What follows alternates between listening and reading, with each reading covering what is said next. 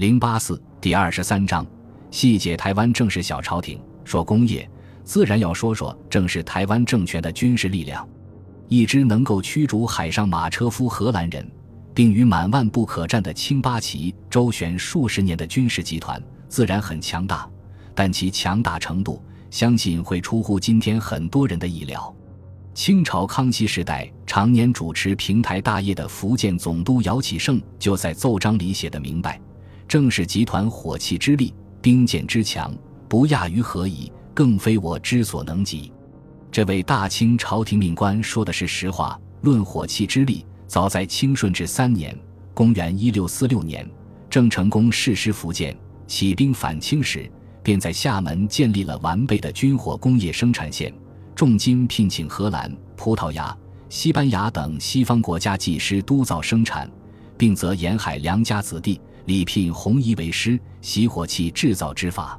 明末清初购买西洋火器，壮大自己。但多是简单购买洋枪洋炮，而系统学习制作工艺，甚至独立研发。郑成功可谓第一人，比起首倡师夷长技以自强的林则徐，他没有说，却早了近两个世纪。苦心当然没白费，在台湾出土的郑氏集团的各类武器装备里，火枪已出现了火轮枪，不仅远胜于同时代清军以及南明各路军队的装备，更不亚于西方同时代的水准。火炮已有了爆破弹，即时人所谓的开花炮弹，其性能和作战效用远胜于二百年后参加鸦片战争的清军。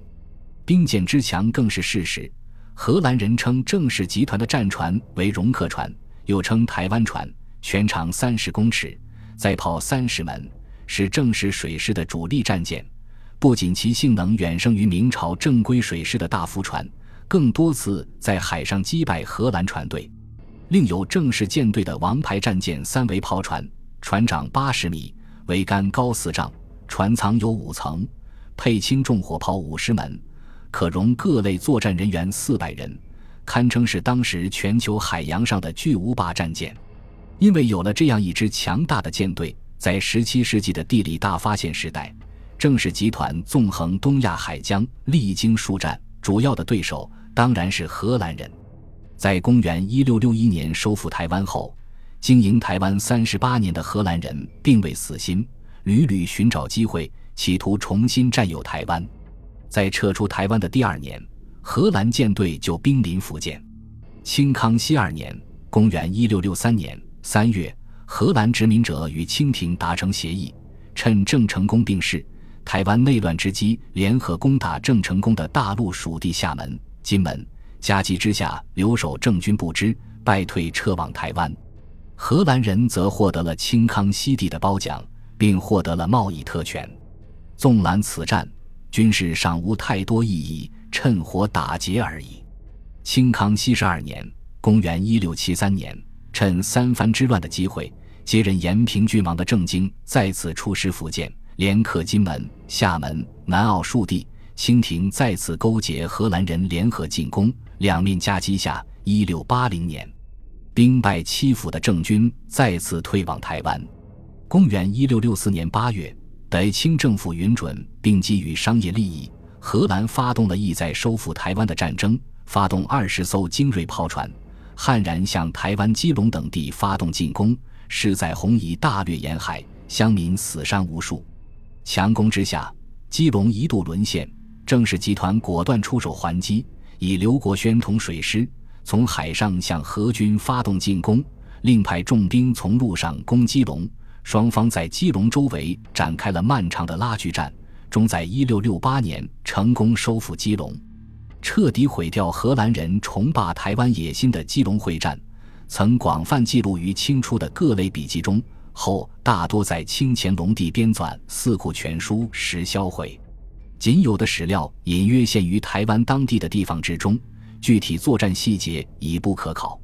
而除了军事攻击，正式的经济手段也给了荷兰人打击，遍布东亚乃至东南亚的航线上，但凡华商，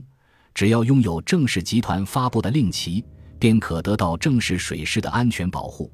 不但草寇海盗不敢骚扰，即使荷兰、西班牙殖民者也敬而远之。派使节出使东南亚各地，严令禁绝与荷兰人的贸易，其强硬手腕令以商业立国的荷兰人损失惨重。为打压荷兰势力，更为开拓商路，郑氏集团更与英国人成为了长期贸易伙伴，获利甚丰。此举令荷兰人叫苦连天。奎伊在其著作里愤怒地批评道：“荷兰东印度公司面对国姓爷家族所表现出的不合时宜的举动，招来了他们强硬的报复，更导致荷兰在东南亚的贸易垄断地位从此一天天丧失。”